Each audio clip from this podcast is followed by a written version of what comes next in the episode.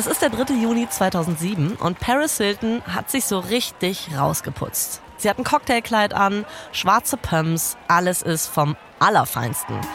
Sie betritt den roten Teppich bei den MTV Movie Awards. Und das Klackern der Kameras geht los. Paris lächelt, sie geht an der Presseschlange entlang. Eigentlich ist alles wie immer, aber ist es eben nicht. Paris hat nämlich richtig Schiss. Nach außen hin lächelt sie zwar, aber innerlich hofft sie, dass sie nur fotografiert wird und dass ihr niemand Fragen stellt. Denn Paris muss für 45 Tage ins Gefängnis. Nein. Mhm. Was hat sie gemacht? Ich spare an der Stelle noch mit Details, aber ich sag mal so viel. Sie soll über ihre Fehler nachdenken. Also das ist das, was der Richter gesagt hat. Okay, also es klingt ein bisschen so, als würde das, was sie gemacht hat, über so einen Lipgloss-Diebstahl hinausgehen. Bissle mehr als ein Lipgloss oder Kaugummi-Diebstahl, genau. Sie muss ihre Haftstrafe in zwei Tagen antreten und diese letzten zwei Tage in Freiheit möchte sie natürlich irgendwie schön verbringen. Hier zum Beispiel auf dem roten Teppich bei den MTV Movie Awards. Neben Leuten wie Cameron Diaz, Jessica Alba, wer sonst noch alles da ist. Aber natürlich kommt sie nicht so reibungslos an der Presse vorbei. Das weiß Paris auch, also stellt sie sich den Fragen. First of all, how are you doing? I'm trying to be strong right now. I'm definitely scared, but um, I'm ready to face my sentence. Okay, also das klingt jetzt für mich erstmal halbwegs erwachsen und transparent, wie sie damit umgeht. Ja, finde ich auch. Also äh, anscheinend hat sie auch dem Richter gesagt, dass sie jetzt nicht anders behandelt werden möchte, nur weil sie berühmt ist. Also sie stellt sich ihrer Strafe und weiß wahrscheinlich auch, dass sie nicht alles richtig gemacht hat. Diesen Walk of Shame hier entlang der Presse hat sie also schon mal geschafft. Jetzt kann sie sich einfach auf ihren Platz neben der Bühne setzen, sich entspannen und die Show genießen. Sarah Silverman ist heute die Moderatorin für diesen Abend. Mm, Sarah Silverman, bin ich großer Fan, muss Ja. ich sagen. Finde die Ich richtig lieb die cool. Äh, die ist jetzt ja auch Guesthost, ne? Von der Daily Show. Ah, du weißt mal wieder alles, Jasmin. Sarah Silverman kommt also auf die Bühne, legt mit so ein paar Jokes los, um die Crowd natürlich so ein bisschen aufzulockern, anzuheizen. Das Problem ist aber, in diesen Jokes geht's fast ausschließlich um Paris. Paris Hilton is going to jail. I heard that to make her feel like more comfortable in prison, the guards are gonna paint the bars to look like penises. I just worry that she's gonna break her teeth on those things. Okay, also ich musste jetzt kurz lachen, ne? weil es halt Sarah ist und ihre Delivery, der Joke an sich ist natürlich extrem billig, muss man sagen. Also Ja. das würde die bestimmt heute auch so sehen, oder? Ja, sieht sie anscheinend auch so. Sie hat sich auch schon ähm, dafür entschuldigt. Also im Nachhinein, glaube ich, fand sie selber nicht so cool von sich. So reinzutreten, wenn jemand eh schon am Boden liegt, ne? Aber Ja. die Zuschauer an diesem Abend finden es natürlich lustig. Also offenbar sehr, sehr lustig. Die lachen wirklich laut und lange. Und jetzt kannst du dir vorstellen, wer nicht so laut und lange lacht. Ja, Paris? So nämlich. Mehr als 6000 Augen sind auf sie gerichtet. Natürlich noch die ZuschauerInnen vor den Fernsehern. Nochmal keine Ahnung wie viele hunderttausend Millionen Leute. Und als die Kamera sie findet, sitzt sie einfach nur mit so einem ja, unbehaglichen Gesichtsausdruck da. Kurz sieht so aus, als würde sie vielleicht sogar noch anfangen zu weinen. Also es ist echt schwer zuzuschauen. Nach der Show machen sich alle auf den Weg zu den Afterpartys und die Paparazzi fahren hinterher. Paris sagt auch allen, dass sie mitkommt, aber das stimmt nicht. Sie geht an diesem Abend auf keine Party mehr. Sie fährt in das Century Regional Detention Center in Linwood, um ihre Strafe vorzeitig anzutreten. Und wahrscheinlich hat sie tatsächlich Angst, genauso wie sie es den Reportern auf dem roten Teppich gesagt hat. Denn das letzte Mal, dass sie eingesperrt und alleine war, das war in dieser krassen Schule in Provo, wo sie auch misshandelt wurde. Ihre Angst ist, dass das Gefängnis sie genau in diese Zeit zurückkatapultiert.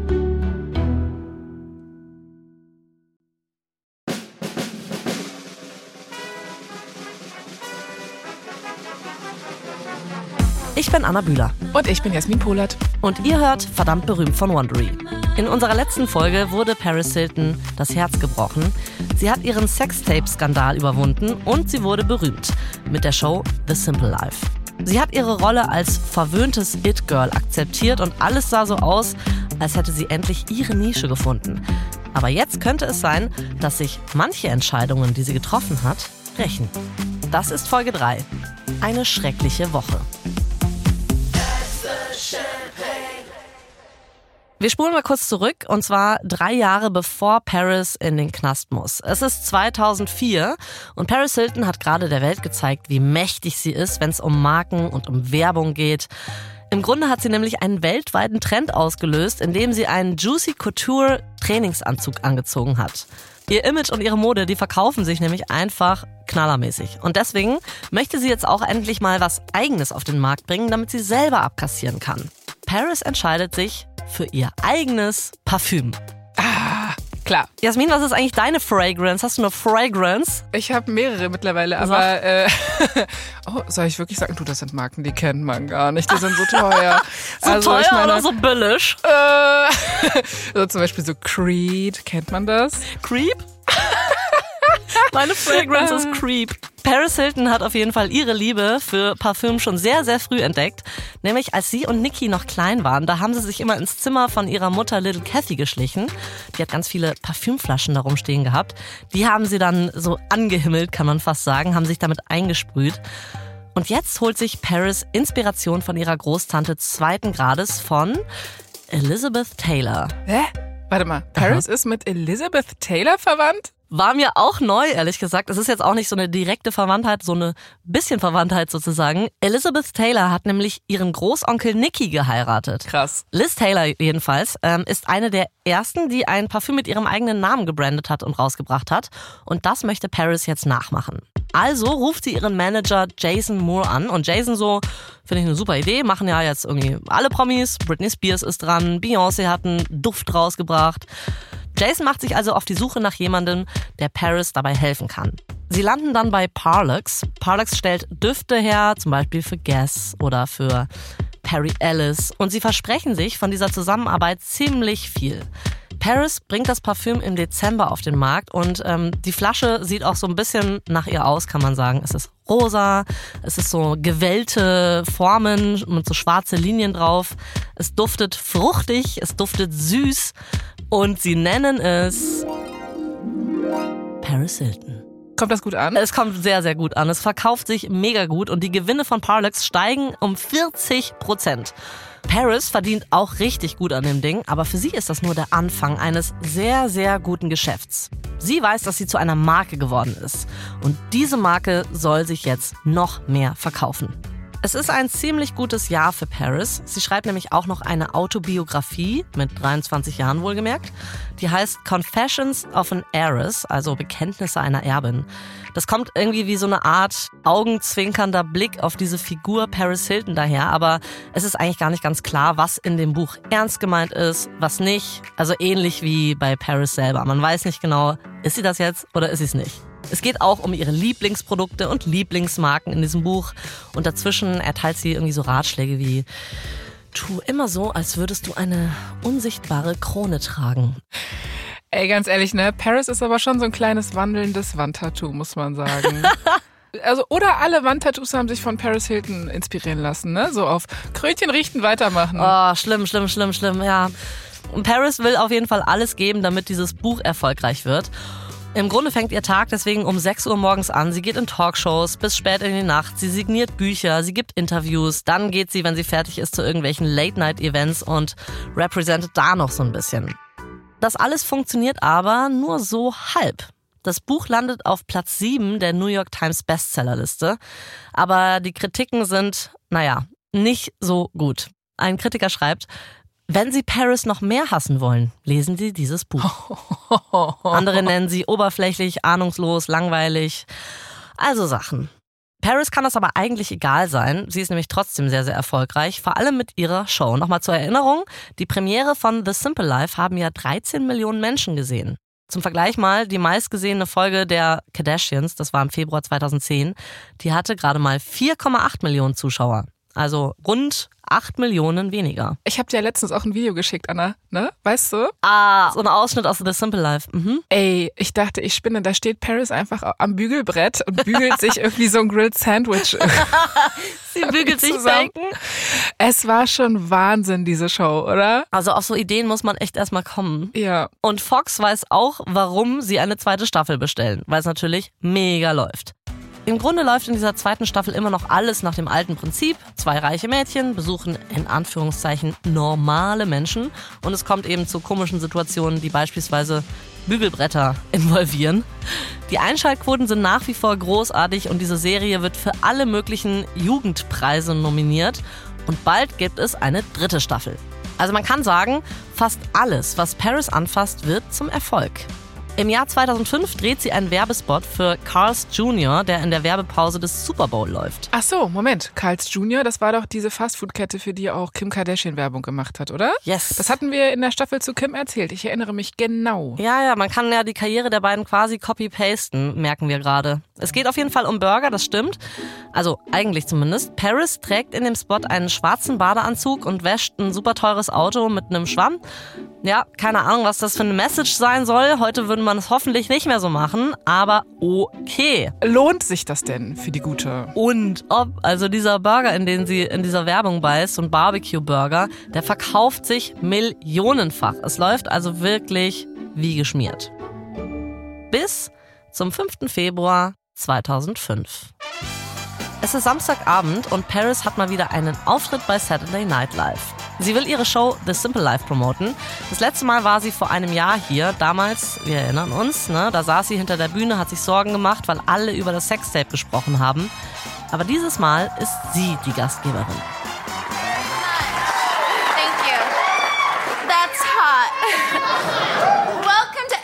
Super Bowl Party. Sie trägt ein hellblaues Kleid, so Strandlook, Locken und hat ihren Hund Tinkerbell auf dem Arm. Also eigentlich wie immer, ne? Dieses Accessoire-Hündchen. I've had a great time this week. It's been very exciting to do live TV because there are no tapes whatsoever involved, and that makes me very happy. Ah ja, ich sehe. Also sie ownt das ein bisschen und dreht es um, dieses Sextape-Narrativ. Ist wahrscheinlich auch das Beste in ihrer Situation. Genau. Sie spielt in einem Sketch eine heiße Telefonsexvermittlerin, die sich an so Nerds wendet. Und ihre Mitstreiterinnen sind Tina Fey und Amy Poehler. Ey, Anna, da fällt mir ein, ne, Tina Fey, die hat später mal bei Howard Stern in der Show richtig krass über Paris abgelästert. Also so Echt? richtig. Ja, sie meinte so, die sei mega dumm und ich zitiere, ein Stück Scheiße gewesen. Oh, oh, oh, oh, oh. Hinter oh. den Kulissen. Also richtig krass. Sie hat sogar was Transfeindliches gesagt. Äh, Was? Ich will, will das nicht wiederholen. Ja, also Tina Fey hat richtig krass vom Leder gezogen. Oh. Also, ja, ich hoffe, Paris hat davon nichts mitbekommen bei SNL dann selbst. Wer weiß, wie es hinter den Kulissen war. On Air auf jeden Fall macht sie ihre Sache ziemlich gut. Hey boys, feeling lonely tonight? Want to chat with some of the most beautiful women in the world? Saturday Night Live ist ja auch jetzt keine einfache Sendung, ne? Das ist live, ne? Wenn man es vermasselt, dann sieht es ganz Amerika, im Zweifel sogar die ganze Welt. Und für Paris steht sehr, sehr viel auf dem Spiel. Vor allem, wenn man bedenkt, dass die Leute es wahrscheinlich super, super lustig fänden, wenn sie es vermasselt, ne? Weil dann gibt's natürlich wieder was, über sie zu lachen. Aber sie ist echt gut und das Publikum liebt sie.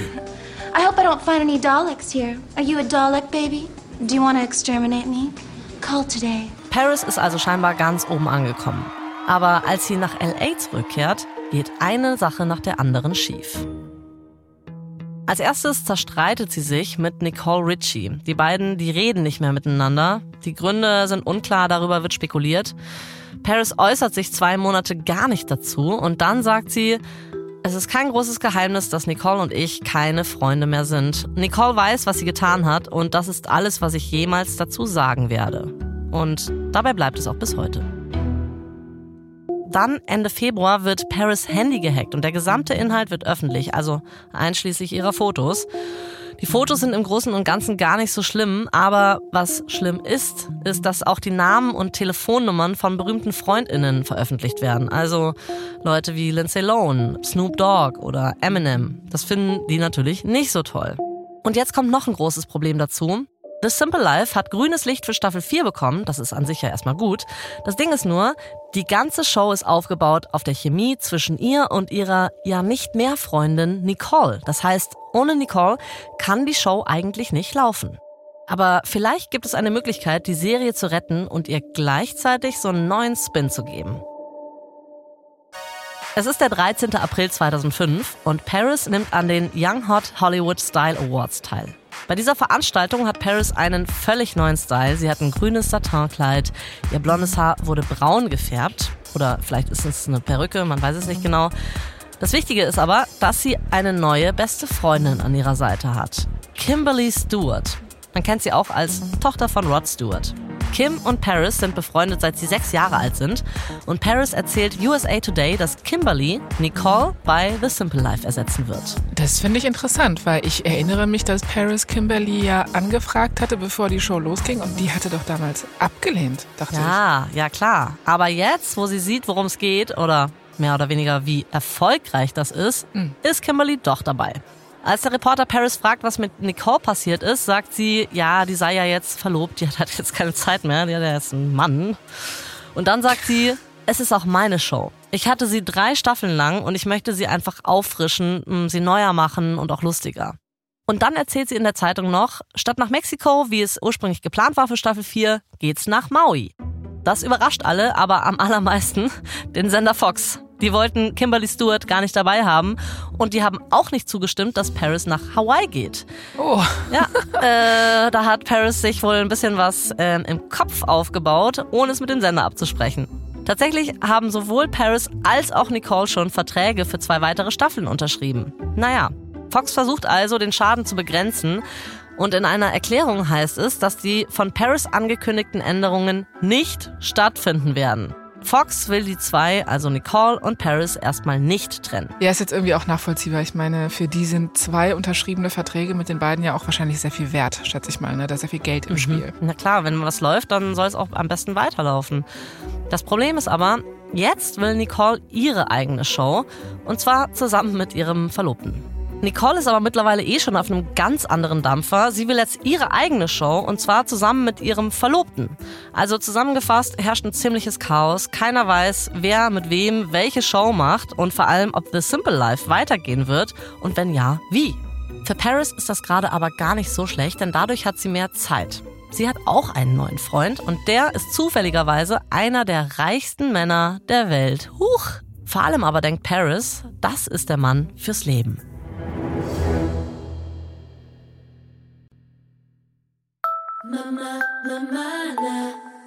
Jasmin, ähm, kennst du Skifahren? Kenne ich, ja, ja, aber kann ich nicht. Ah, das heißt, du warst wahrscheinlich auch noch nie in Gstaad in der Schweiz, äh, um dort ein bisschen ähm, die, weiß nicht, wie man sagt, die Bretter zu wedeln oder so. Nee, nee, nee. Ich bin in Berlin-Kreuzberg aufgewachsen. Ja. Okay. Ja gut, also Start kannst du dir eigentlich so vorstellen, da fährt man hin, wenn man vielleicht auch ein bisschen Skifahren will, aber vor allem sehr, sehr posch residieren und sehen und gesehen werden möchte. Ah, okay, das war für mich eigentlich bisher immer St. Moritz. Ah. Aber es ist dann so auf einem Level, oder wie ist das? Ja, für mich ist Posch ja immer schon Posch genug, deswegen äh, kann ich das eine Posch nicht vom anderen Posch unterscheiden und ich mach mal einen Strich drunter und sag einfach, egal wo, wir hätten beide da nichts verloren wahrscheinlich. Es ist Weihnachten 2004 und Paris ist im Skiurlaub und hier trifft sie einen Mann. Sein Name ist, halt dich fest, Jasmin, Paris. Äh, Red Flag. Nee. Leute, die denselben Namen haben, nope. Er hat immerhin einen anderen Nachnamen. Er heißt Paris Letzes. Letzes ist 1,70 Meter groß, dunkelhaarig, sieht so ein bisschen jungenhaft aus. Er stammt aus einer griechischen Reedereifamilie, die ein Milliardenvermögen besitzt. Uh. Die beiden sind also jetzt in Gstaad und äh, fahren da so über die Skipisten, trinken heißen Kakao in der Après-Ski-Bar, rösten ihre Marshmallows am Feuer. Also zumindest wäre das jetzt wahrscheinlich irgendwie in einem Film so. Auf jeden Fall liegt Liebe in der Luft. Paris hat in Sachen Beziehung ja nicht so großes Glück gehabt. Es gab da diesen Rick Solomon, von dem wir schon sehr, sehr viel gesprochen haben. Zu viel nach meinem Geschmack. Nach ihm hat sie was mit einem Model namens Jason Shaw. Jason ist acht Jahre älter als sie. Er ist sehr, sehr nett. Sie verloben sich sogar, aber es klappt am Ende nicht. Ihre Schwester Nikki sagt später dazu, dass es ihr schwerfällt, sich Menschen zu öffnen. Im Grunde hat Paris Vertrauensprobleme. In ihrem Buch The Memoir schreibt Paris auch selber, dass sie sich in dieser Zeit hinter ihrer öffentlichen Rolle wie unter einem Panzer versteckt hat. Zwischendrin gab es auch noch eine kurze Episode mit Nick Carter. Ja, ja, stimmt. Klar. Hatte ich echt wieder vergessen. So von außen betrachtet passen die zwei natürlich super gut zusammen. Paris lernt Nick 2003 kennen, als er sich offenbar auf dem Höhepunkt seiner nicht so guten Phase befindet. Es geht in seinem Leben viel um Ecstasy und Koks und nach drei Wochen ist es vorbei mit den beiden. Ja, fünf Monate nach der Episode mit Nick bekommt sie dann doch nochmal ihre Chance, als sie eben Paris trifft, also Paris Letzes, auf der Skipiste. Ah ja, ich habe vergessen, dass wir ja in der Schweiz waren hier. Also die zwei verstehen sich super. Letztes ist ehrlich, er ist loyal. Bei ihm fühlt sie sich sicher. Sie sagt sogar, jeden Tag denke ich, das ist nicht echt. Ich dachte, ich würde mich damit abfinden, bei einem Arsch zu landen. Jetzt hat Paris scheinbar endlich den richtigen gefunden und er fühlt sich genauso. Am 25. Mai, fünf Monate nachdem sie sich kennengelernt haben, geht Letztes auf die Knie und bietet ihr eine Auswahl von 15 verschiedenen Ringen an. So, das ist eine Auswahl, Mm, von der ja. ich begeistert wäre. Ja, man weiß auch nicht, ob es wirklich genauso stattgefunden hat. Es ist auf jeden Fall das Gerücht, dass es so war. Paris jedenfalls wählt den 24 Karat Diamanten mit ähm, weiteren Juwelen an der Seite. Aber dann zweifelt sie. Sie sagt, mein 4,7 Millionen Dollar schwerer Ring macht meine Hand müde. Und er holt noch einen anderen für, wenn ihre Hand müde ist. Kein Spaß. Ich liebe Paris einfach.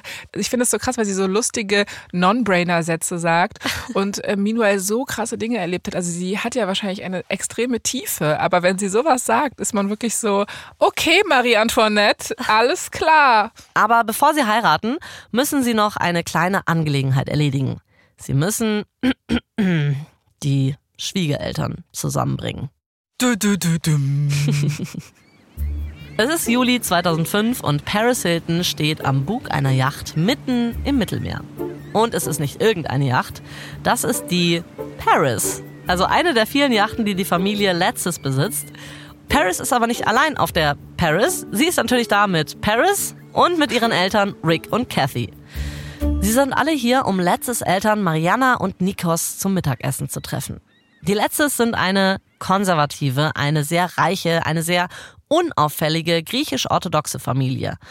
Und sie lesen keine amerikanischen Boulevardzeitungen. Sie wissen deswegen kaum, wer diese Hiltons sind. Aber die Letztes Family lässt auf sich warten. Das Mittagessen wird gebracht und wieder abgeräumt und noch immer sind keine Eltern da. Ich stelle mir jetzt ein bisschen so vor, dass Paris da so sitzt, so ein bisschen niedergeschlagen und ich weiß nicht, an einem gefüllten Weinblatt oder sowas zupft und dann so auf den Tisch klopft und so. Auf jeden Fall verkündet ihr Verlobter in dem Moment, "Ah, sie kommen nicht. Anscheinend haben die lokalen griechischen Zeitungen über Paris Vergangenheit und über ihre Eskapaden berichtet und das hat den Letztes so gar nicht gefallen. Weder die Hiltons noch die Letztes sprechen jemals offiziell darüber und tatsächlich ist die Verlobung zwei Monate später wieder aufgelöst. Oh man, die beiden geben mir so ein bisschen Romeo und Julia Vibes, so der Early 2000s. Das Verrückte daran ist, dass der Rest ihres Lebens eigentlich total aufgeht gerade. Also geschäftlich läuft es super. Sie verkauft Kleidung, sie verkauft Schmuck und Handtaschen. Ihr Parfüm ist ein Verkaufsschlager. 2005 gibt es einen neuen Duft, der heißt Just Me. Für einen 20-minütigen Auftritt auf Partys verlangt sie mittlerweile bis zu 200.000 Dollar. Und sie hofft, dass sie noch mehr macht, wenn The Simple Life mit Kimberly Stewart endlich losgeht. Paris freut sich auf neue Abenteuer, auf neue Fans. Aber dann, am 5. Oktober, zieht Fox den Stecker und stellt die Sendung ein. Die Begründung ist, wenn Nicole und Paris nicht zusammen sind, dann ist es vorbei. Okay, ich hab's kommen sehen, ehrlich gesagt. Ja, aber warte ab. Es gibt zum Glück einen anderen Sender, der sich für die Sendung interessiert, und zwar E! E! Bietet sechs Wochen später an, die Sendung zu übernehmen, wenn Paris und Nicole dabei sind. Im Jahr 2005 ist E! nur ein kleiner Kabelsender, der sich hauptsächlich mit so Promi-Nachrichten und Klatsch und sowas beschäftigt. Mit Girls Next Door, so eine Sendung über die Playboy-Villa, tauchen sie gerade aber auch in die Reality-Welt ein. Es gibt aber immer noch ein kleines Problem oder vielleicht auch ein großes Problem, ich weiß nicht. Ähm, erinnerst du dich dran, dass Nicole und Paris ja eh gar nicht miteinander sprechen? Ja. Also, was würdest du tun, wenn du I wärst und die Sendung jetzt trotzdem unbedingt haben willst? Also wenn ich I wäre, dann hätte ich jetzt zwei Möglichkeiten. Ja. Also entweder ganz viel Geld bieten und sagen, so, ihr müsst jetzt mal wirklich Schauspielerinnen sein und wirklich Ja. euch verstehen. Ja. Oder ich gehe wirklich full on frontal drauf und sage, gut, Drama verkauft sich ja noch besser als Friede, Freude, Eierkuchen, Freundschaft. Deswegen seid ruhig zerstritten. Ich halte einfach drauf. Ja, finde ich einen guten Ansatz. Jetzt ist es so, für Option 1 hat I nicht das Geld. Also I ist ja nicht so groß wie Fox. Aber sie haben eine Idee. Sie lassen Paris und Nicole einfach gegeneinander antreten. Also die neue Staffel von The Simple Life findet in LA statt Und Paris und Nicole müssen in einer fremden Familie den Platz der Mutter und Ehefrau einnehmen, abwechselnd. Eine Woche Paris, eine Woche Nicole. Also es ist so ein bisschen wie Frauentausch, nur dass die Frauen aus den Häusern, wo sie hingehen, nicht zu ihnen nach Hause kommen. Ne? Am Ende entscheidet die Familie, wer von den beiden besser war. Das klingt trashig, aber ich würde natürlich einschalten, klar. Die Idee ist also ungefähr so, wie du es beschrieben hast. Die wollen einfach eine Staffel um den Streit herum aufbauen. Die neue Staffel soll heißen The Simple Life Till Death Do Us Part. Paris ist so, okay, für mich geht's klar, solange ich nicht irgendwie mit Nicole sprechen muss, also gib mir den Vertrag und ich unterschreibe. Aber I sagt, ah, nicht so schnell. Es gibt noch eine Kleinigkeit. Du und Nicole, ihr werdet in der finalen Folge zusammendrehen müssen. Paris stimmt der Sache zu. Anfang 2006 steht also der gemeinsame Drehtag an. Paris und Nicole werden zum ersten Mal seit, keine Ahnung wann, wieder in einem Raum zusammenkommen. Die Episode heißt schon sehr aussagekräftig, die Konfrontation. Oh. Und die Handlung ist natürlich auch so ein bisschen lustig, ne? Im Grunde schickt Paris eine Doppelgängerin, um ihre Arbeit zu erledigen, weil sie ein bisschen müde ist und ein bisschen schlafen muss. Iconic, mal wieder. ja, und deswegen verbringt Nicole den Tag mit dieser Familie und der Doppelgängerin. Aber um sich an Paris zu rächen, ruft Nicole einen Reporter an und er findet so eine blödsinnige Geschichte, dass Paris eine Affäre mit Mark Anthony hätte und jetzt ein Baby von ihm kriegt. Und dann wird Paris wütend und rennt in einem blauen Maxi-Kleid und einem passenden Pelzschal herbei. Und dann treffen die beiden aufeinander. Paris sagt dann, wie konntest du mir das antun? Und Nicole sagt, wie kannst du blaues Fell tragen? Nicole ist ihr auch wirklich, die steht ihr in nichts nach, ne? Die ist auch richtig krass. Schnell Nicole ist alles wie früher. Paris starrt Nicole an und sagt, ey, das muss aufhören. Wir beide müssen sprechen. Dann starrt Nicole zurück und sagt, okay, dann sag was. Und dann bricht's ab. Dann steht da, Fortsetzung folgt in der nächsten Staffel. Ja, und es ist sehr leicht nachzuvollziehen, wie sich die ZuschauerInnen fühlen. Sie fühlen sich wie wir, betrogen.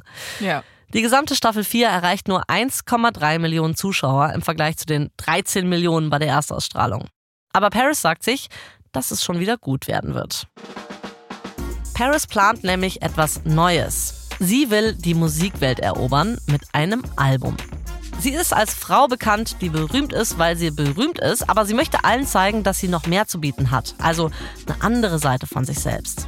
Und falls du das noch nicht wusstest, Paris liebt Musik und wollte schon immer singen. Sie spielt Klavier und sie spielt Geige, seit sie sechs Jahre alt ist.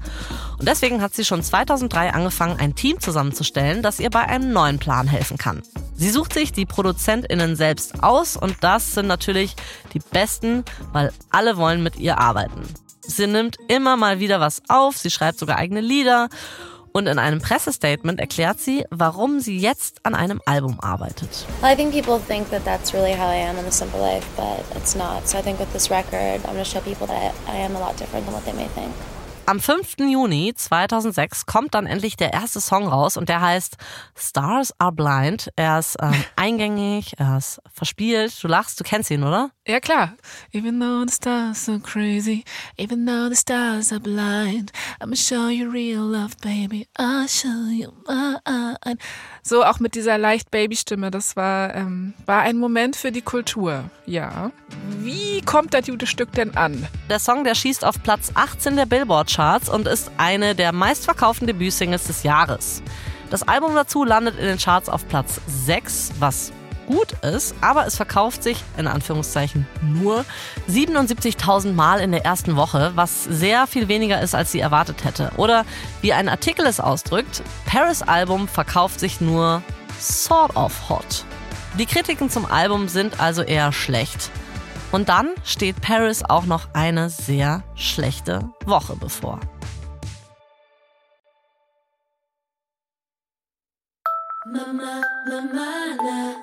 Jasmin, ähm, wie stehst du zu Banksy, also zu diesem Street Artist? Äh, ich finde ihn cool. Wahrscheinlich wie jeder Mensch auf der gesamten Welt, oder?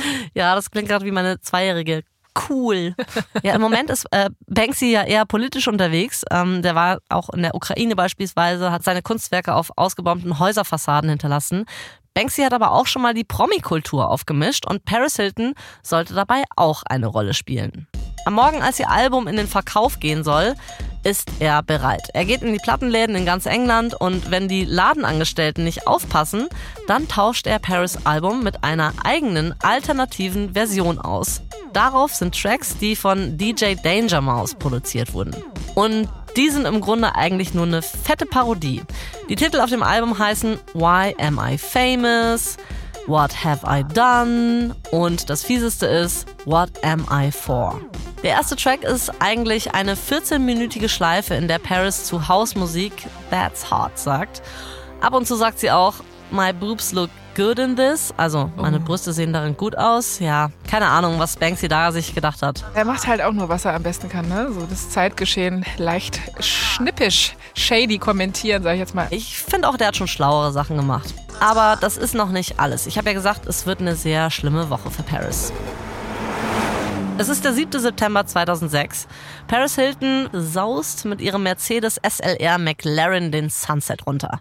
Sie und Kimberly Stewart, die haben gerade eine von Dave Navarro organisierte Wohltätigkeitsveranstaltung verlassen und sie haben Hunger. Deswegen flitzen sie schnell zum nächsten Imbiss. Der Mercedes, in dem sie sitzen, kostet übrigens eine halbe Million Dollar und er hat diese Flügeltüren, die aussehen wie ein Badmobil. Ah, wie funktioniert das beim Drive-Thru? Stimmt. Kann sie mir die Tüte kurz geben? Rang, bruff, tack. Der Wagen fällt auf jeden Fall auf, auch der Polizei. Hinter Paris blitzt das Blaulicht auf. Sie bremst ab, der Polizist steigt aus und kommt zu ihrer Fahrertür. Sie lächelt ihn an und er sagt ihr, dass sie ein bisschen zu schnell gefahren sei, außerdem ziemlich rücksichtslos und ähm, nicht wirklich gerade. Paris sagt so, oh, sorry, Sir, ich werde ab jetzt vorsichtiger fahren, echt versprochen. Und dann sagt der Polizist, ähm, ich müsste Sie bitten, einen Alkoholtest zu machen. Ja, aufgeschmissen ist Paris jetzt. Sie hat einen Wert von 0,08 Promille. Das ist nicht wahnsinnig viel, aber es ist Alkohol am Steuer. Paris ist ganz schön in Erklärungsnot. Sie erzählt dem Beamten, sie sei auf einer Wohltätigkeitsveranstaltung von Dave Navarro gewesen und habe nur eine Margarita getrunken. Also wirklich echt nur eine. Sie sagt, das muss mir anscheinend ein bisschen zu Kopf gestiegen sein, weil ich bin ganz schön müde. Ich habe wahnsinnig viel an meinem Musikvideo gearbeitet und noch nichts gegessen. Also eine Ausrede reiht sich an die andere. Paris redet weiter und sie sagt, sie ist gerade auf dem Weg zum In-N-Out-Burger, um ein bisschen was zu essen. Sie will also wieder losfahren, sagt Danke, Officer und ciao. Der Beamte so, äh, äh. Und schneller als sie denken kann, ist sie in Handstellen und auf dem Weg zur Wache, wo sie wegen Fahrens unter Alkoholeinfluss verhaftet wird. Paris muss 1500 Dollar Strafe zahlen und an einem Alkoholaufklärungskurs teilnehmen. Außerdem wird sie zu einer dreijährigen Bewährungsstrafe verurteilt und ihr Führerschein wird vier Monate eingezogen. Aber trotzdem, das ist noch nicht das Ende der schrecklichen Woche. Kommt da noch was? Es kommt noch mehr. An einem Tag möchte Paris sich einen schönen Abend in der Stadt machen. In einem VIP-Lokal in New York namens The Rose Bar im Gramercy Park Hotel. Als Paris vorfährt, sind Winona Ryder und Orlando Bloom schon drin und feiern so ein bisschen. Aber der Türsteher wirft einen Blick auf Paris und sagt, Nope. Paris so, äh, sorry, wissen Sie nicht, wer ich bin? Aber der Türsteher weiß genau, wer sie ist. Und genau das ist auch das Problem.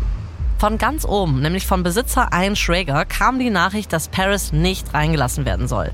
Das genaue Zitat lautet, Leute wie Paris Hilton und Konsorten sind hier nicht willkommen. Und Konsorten. Krass. Ja.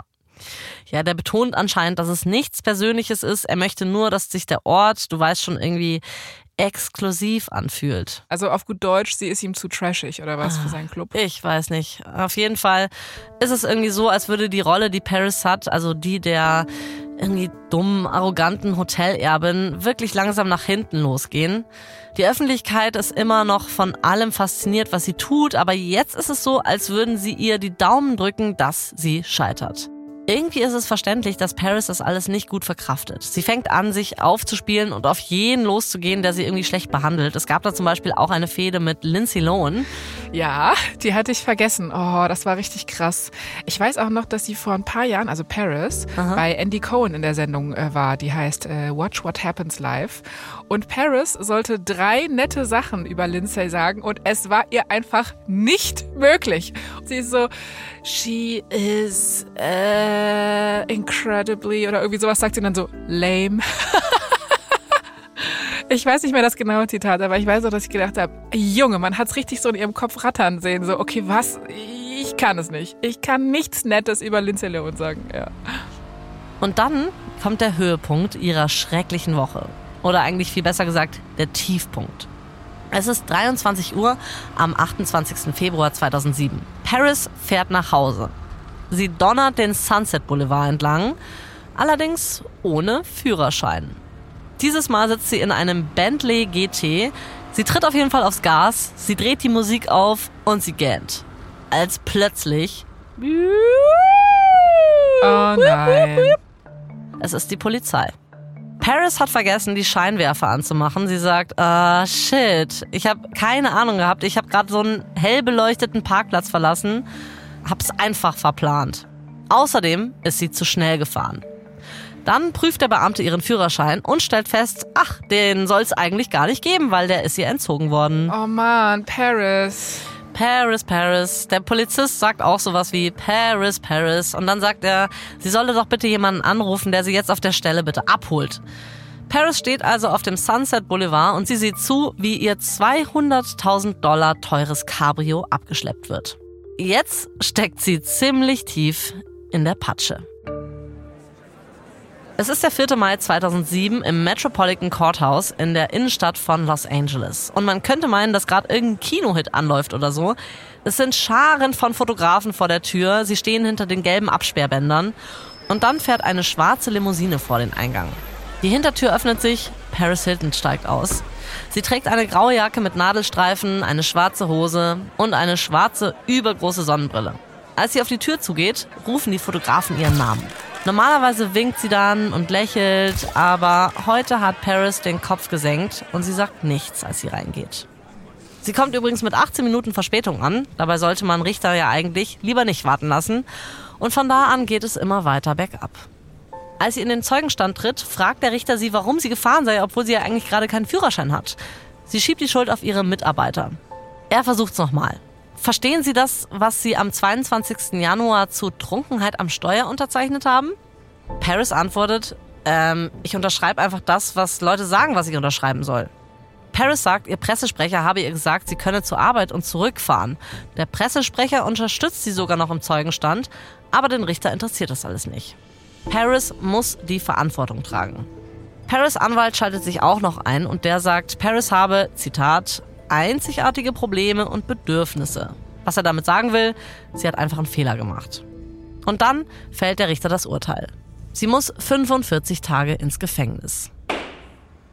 Mama Kathy ist ziemlich außer sich. Sie schreit die Staatsanwaltschaft an. Sie sind erbärmlich. Und Paris ruft auch, es ist nicht fair, es ist nicht fair. Aber das Urteil ist gesprochen. Sie wird ihre Zeit tatsächlich absitzen und zwar nicht in irgendeinem Glamour-Knast, wo es keine Ahnung, Kabelfernsehen und Yoga gibt, sondern in einem ganz normalen, echten Gefängnis. Es ist halt einfach das eine zu sagen, ja, behandelt mich wie alle anderen, aber wenn es dann wirklich passiert, ne, mhm. das ist dann nochmal was anderes. So ist es. Fünf Tage nach der Anhörung gibt sie eine Erklärung ab, in der es heißt, mir ist absolut klar, wie schwerwiegend das Fahren unter Alkoholeinfluss ist. Ich könnte nicht damit leben, wenn jemand verletzt oder getötet würde, während ich unter Alkoholeinfluss Auto fahre. Ich bin bereit, die Konsequenzen eines Verstoßes gegen die Bewährungsauflagen zu tragen. Niemand steht über dem Gesetz. Ich ganz sicher auch nicht. Ich erwarte nicht, dass ich besser behandelt werde als jeder andere, der gegen die Bewährungsauflagen verstoßen hat. Ich hoffe jedoch auch, dass ich nicht schlechter behandelt werde. Ja, finde ich fair. Also, das hoffen wir alle, dass sie nicht schlechter behandelt wird. Und was passiert jetzt? Ja, zwei Nächte bevor sie ins Gefängnis soll, stiehlt sie sich heimlich von den MTV Movie Awards davon und macht sich nervös auf den Weg zur Linwood Correctional Facility. Da tauscht sie ihr Cocktailkleid gegen Straßenkleidung. Und dann posiert sie für die Kamera für ihr Verbrecherfoto, also den berühmten Mugshot, wo man dann von allen Seiten abgeknipst wird. Sie trägt immer noch dunklen schwarzen Eyeliner, dicke Wimperntusche. Sie weiß ja auch, dass das Foto bald in jedem Boulevardmagazin, jedem Klatschblog und jeder Promi-Nachrichtensendung des Landes zu sehen sein wird. Dann wird sie in diesen berühmten orangefarbenen Standard-Overall gesteckt und eine Justizvollzugsbeamtin nimmt ihre Wertsachen. Paris klammert sich an ihr mit Juwelen besetztes Blackberry, aber sie weiß, dass sie loslassen muss. Über den Moment, als sie ihr Telefon übergibt, wird sie später sagen, dass ihr einziger Gedanke war, oh mein Gott, ich kann nicht glauben, dass ich hier bin. Ich hatte das Gefühl, in einem schlechten Film zu sein. Dann begleitet eine Wache Paris zu dem Abschnitt für Insassinnen mit sogenannten besonderen Bedürfnissen. Also das ist schon ein Flügel, der von anderen Gefangenen getrennt ist. Da gibt es dann Zellen, wo Polizeibeamtinnen, Beamtinnen generell, Prominente, andere hochrangige Insassinnen sind. Aber es bleibt schon ein Gefängnis, das kann man sagen. Es ist immer noch ein Gefängnis. Als der Wärter sie den Gang entlang begleitet, starren die anderen Insassinnen sie durch kleine Fenster in massiven Metalltüren an. Paris betritt die 3 mal 3 Meter große Zelle. Es gibt zwei Etagenbetten, einen kleinen Metalltisch, ein Waschbecken und eine Toilette ohne Privatsphäre.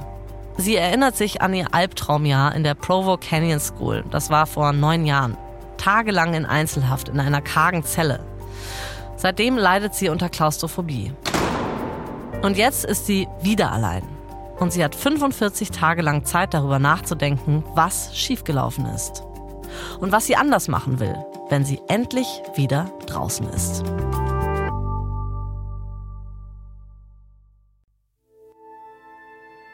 Das war Episode 3 unserer vierteiligen Serie Paris Hilton. In der nächsten Folge ist Paris im Gefängnis und wird mit ihrer Vergangenheit konfrontiert. Hier noch ein kurzer Hinweis zu den Szenen in diesem Podcast. In den meisten Fällen wissen wir zwar nicht genau, was gesagt wurde, aber unsere Geschichte basiert auf echten Tatsachen und tiefen Recherchen. Wir nutzen viele Quellen bei der Recherche für unsere Stories. Besonders hilfreich für diese Folge waren Vanity Fair, die New York Post, der Guardian, die New York Times und das Paper Magazine. Wir empfehlen außerdem den Dokumentarfilm The American Meme von Burt Marcus, den Dokumentarfilm This is Paris von Alexandra Dean und Paris Hiltons Autobiografie The Memoir. Ich bin Jasmin Polat. Und ich bin Anna Bühler. Verdammt berühmt ist eine Produktion von Kugel und Niere für Wondery. Adam Prince hat diese Folge geschrieben, Elisabeth Fee hat sie adaptiert. Sprachaufnahme Hammer und Amboss und Bose Park Productions. Herstellungsleitung Shai Kathetik. Das Sounddesign kommt von James Morgan und Sebastian Dressel. Produzentin Kugel und Niere Elisabeth Fee. Für Wondery Producer Simone Terbrack. Executive Producer Tim Kehl, Jessica Redburn und Marshall Louis.